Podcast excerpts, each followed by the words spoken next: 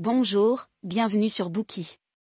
Aujourd'hui, nous allons débloquer The Art of War pour vous. Si nous considérons que la guerre est un festin de mort, alors les stratégies et tactiques militaires sont une philosophie de la survie dans la mort. Ce sont l'expérience et la sagesse acquises par l'effusion de sang. De tels plans et manœuvres de précision concernent non seulement la survie d'un pays, car le succès ou l'échec sur le champ de bataille détermine l'avenir d'une nation, mais la guerre scelle également le sort de chaque individu. Chaque fois qu'une guerre éclate, des vies sont en jeu, et c'est pourquoi les tactiques militaires sont de la plus haute importance. Pour comprendre les manœuvres sur le champ de bataille, l'art de la guerre est indispensable. Il s'agit du plus ancien ouvrage sur la stratégie militaire, initiant ce champ d'études. Il fournit des conseils essentiels à la fois aux études militaires chinoises anciennes et à la guerre moderne. Basé sur des prédécesseurs aujourd'hui perdus, le livre résume les principes archaïques et les axiomes relatifs au combat et les développe davantage dans un système de théorie militaire. Tout lecteur ouvrant le livre rencontrera une description complète de la méthodologie militaire, de la préparation nécessaire avant la bataille et de l'application de la stratégie sur le terrain au déploiement, à l'ordonnance et à l'étude de votre ennemi. Avec la philosophie du matérialisme dialectique, l'art de la guerre est considéré comme l'essence de la première pensée militaire chinoise. Ce livre est un élément du patrimoine culturel chinois estimé, un joyau de la couronne est souvent salué comme le livre sacré de la science militaire et le meilleur livre sur l'armée des temps anciens. Cependant, bien que le sujet de ce livre soit la guerre, il ne prône pas le conflit. Au lieu de cela, Sun DSU encourage toujours les dirigeants à essayer d'abord des moyens pacifiques et à utiliser la force en dernier recours, n'entrant dans une guerre que lorsque l'autre partie n'a pas coopéré. Sun DSU pense que l'excellence suprême n'est pas de gagner toutes les batailles, car l'action la plus efficace est de briser la résistance de l'ennemi sans avoir à se battre. De plus, il a souligné que l'excellente habileté de certains généraux à faire la guerre n'est pas parce qu'ils sont nés pour être des guerriers agressifs, mais parce qu'ils savent comment s'assurer des circonstances favorables avant le début de la bataille. De l'autre côté, ceux qui sont destinés à perdre seront les premiers à plonger avec une démonstration de leur puissance et à chercher des opportunités après coup. Ces points de vue reflètent la raison pour laquelle l'art de la guerre a perduré aussi longtemps, car il ne s'agit pas d'un livre sur des stratégies et des spéculations étranges et ingénieuses, mais d'un livre sur la guerre qui est de nature stratégique et philosophique, et qui conserve donc une grande pertinence à ce jour. Ces idées expliquent en partie la popularité durable de The Art of War. Le livre va bien au-delà des stratagèmes et astuces militaires, considérant la stratégie à son plus haut niveau, où elle devient une sage philosophie de vie. Ainsi, à ce jour, le livre continue d'avoir une grande pertinence. L'art de la guerre est divisé en 13 sections. Pour votre facilité, nous avons combiné les parties dans les quatre chapitres suivants. Ceci couvre les idées principales du livre. Première partie, stratégie militaire. Deuxième partie, tactique militaire. Troisième partie, lutte armée. Et la quatrième partie, l'environnement. Première partie, stratégie militaire, combattez quand vous savez que vous pouvez gagner. Dans cette partie, nous examinerons d'abord le tableau d'ensemble dans la discussion préliminaire de la stratégie sur la base de l'idée centrale du livre selon laquelle les gens ne devraient se battre qu'avec la certitude qu'ils gagneront. Le chapitre parle principalement de deux conseils impératifs, ne pas prendre de risques et ne pas subir de pertes. Examinons d'abord le premier aspect, ne prenez pas de risques. Sun dit dans le livre, l'art de la guerre est d'une importance vitale pour l'État. C'est une question de vie ou de mort, une route soit vers la sécurité, soit vers la ruine. C'est donc un sujet de recherche qui ne peut en aucun cas être négligé. Dans cet esprit, Sun DSU exige que nous établissions des plans pour chaque bataille. Établir des plans n'exige pas que vous trouviez une idée nouvelle et que vous preniez votre ennemi au dépourvu, mais insiste pour que vous procédiez à une évaluation terrax en grave terre des deux parties adverses. C'est comme une analyse SWOT moderne qui compare les forces, les faiblesses, les opportunités et les menaces. Le but est de déterminer avant la bataille si elle sera gagnée ou perdue et s'il y a une chance de la gagner. S'il y a une chance de victoire, alors les troupes seront envoyées, mais s'il n'y a pas de chance de victoire, alors il n'y a pas besoin de mobiliser les troupes. Sun DSU énonce cinq éléments qui affectent l'issue d'une guerre. Il s'agit de la moralité, du ciel, de la terre, du leadership et de la discipline. Dans ce contexte, la morale concerne l'engagement populaire. Toutes les personnes doivent partager une même vision et avoir les mêmes objectifs que celui du leadership. Le ciel fait référence à des phénomènes naturels, tels que les conditions météorologiques, la lumière du jour et l'obscurité, le soleil et la pluie, le froid et la chaleur. La Terre considère le terrain, les formations terrestres et les distances, des questions telles que le champ de bataille est-il loin de là où nous sommes maintenant? La route serpente-t-elle à travers des montagnes escarpées ou traverse-t-elle de vastes plaines? Le quatrième élément, le leadership, reflète les capacités d'un leader. Le chef est-il un grand commandant, décisif et courageux? Le dernier élément, la discipline, traite de toutes sortes de règles et de règlements, y compris le rassemblement de l'armée, les graduations de grades parmi les officiers et le maintien des chaînes d'approvisionnement militaire. Nous pouvons connaître les situations des deux parties en conflit en utilisant ces cinq aspects pour notre analyse. Lequel des deux chefs est fortifié par la force morale? Quel général a le meilleur palmarès? Quel côté est le plus favorisé par les circonstances du ciel et de la terre? Et qui applique plus rigoureusement la discipline? Quel parti est le plus fort? De quel côté les officiers et les soldats sont-ils mieux formés? Et, dans quelle armée y a-t-il la plus grande constance dans la récompense et la punition? Avec les réponses à ces questions, nous pouvons avoir une meilleure idée de qui est susceptible de sortir vainqueur.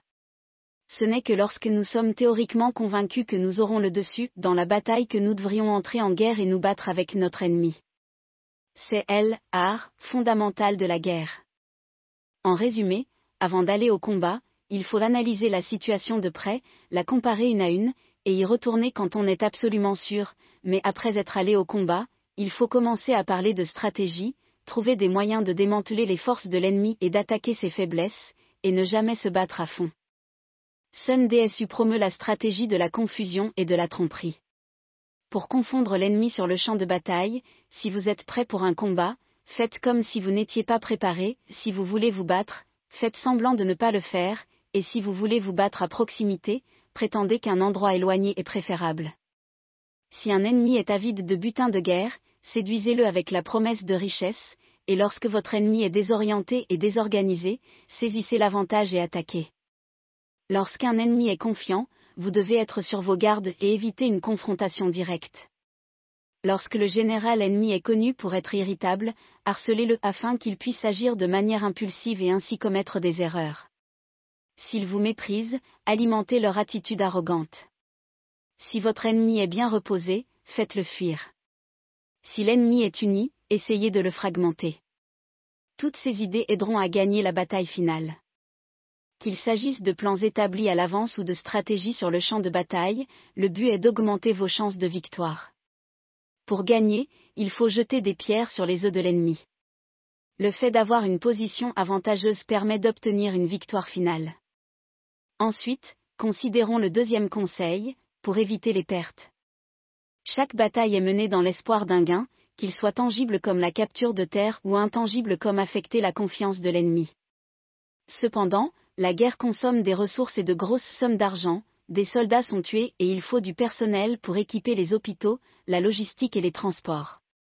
Une armée a besoin d'espions et de beaucoup de fournitures matérielles, comme de la nourriture, des armes et des munitions. Toutes sortes de coûts doivent être pris en compte pour reconstituer les véhicules et les armements. De l'argent est également nécessaire pour acheter des arcs et des flèches, pour payer le transport de nourriture vers la ligne de front, pour divertir les invités et peut-être pour corrompre les soldats ennemis ou des informations ce n'est que lorsqu'un général dispose de ses ressources qu'il peut diriger ses troupes avec efficacité et confiance. Mais l'attention portée au maintien des approvisionnements ne s'arrête pas là. Il en coûte une fortune aux troupes pour voyager loin, car lorsqu'elles se déplacent, elles consomment des fournitures militaires sur la route.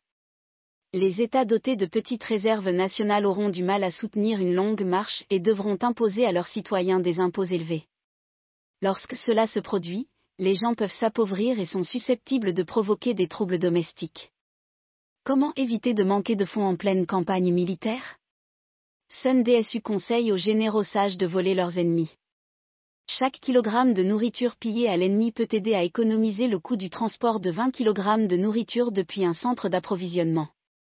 Un général avisé aurait donc incité ses officiers et ses soldats à s'emparer des provisions de l'ennemi, à capturer ses armes et même à traiter favorablement ses captifs pour leur propre usage. Cela a non seulement réduit la consommation intérieure, mais a également renforcé leur position et affaibli leurs ennemis. Cependant, s'attendre à se réapprovisionner aux alentours du champ de bataille n'est pas une solution à long terme. D'une part, il n'y a aucune garantie de pillage nourricier. Cela dépend beaucoup des conditions sur le terrain. Avec une guerre prolongée, inévitablement, le paysage s'appauvrit. Les forces armées en réserve chez elles ou stationnées dans d'autres pays peuvent saisir l'occasion d'attaquer une base vulnérable. Les conditions sont susceptibles de devenir de plus en plus imprévisibles et finalement totalement incontrôlables alors qu'une nation tente de mener des batailles à la fois chez elle et à l'étranger. À cette menace, Sun DSU répond en soulignant que la vitesse est de la plus haute importance dans une opération militaire. Si nous sommes plus forts que l'ennemi, nous devons le conquérir rapidement.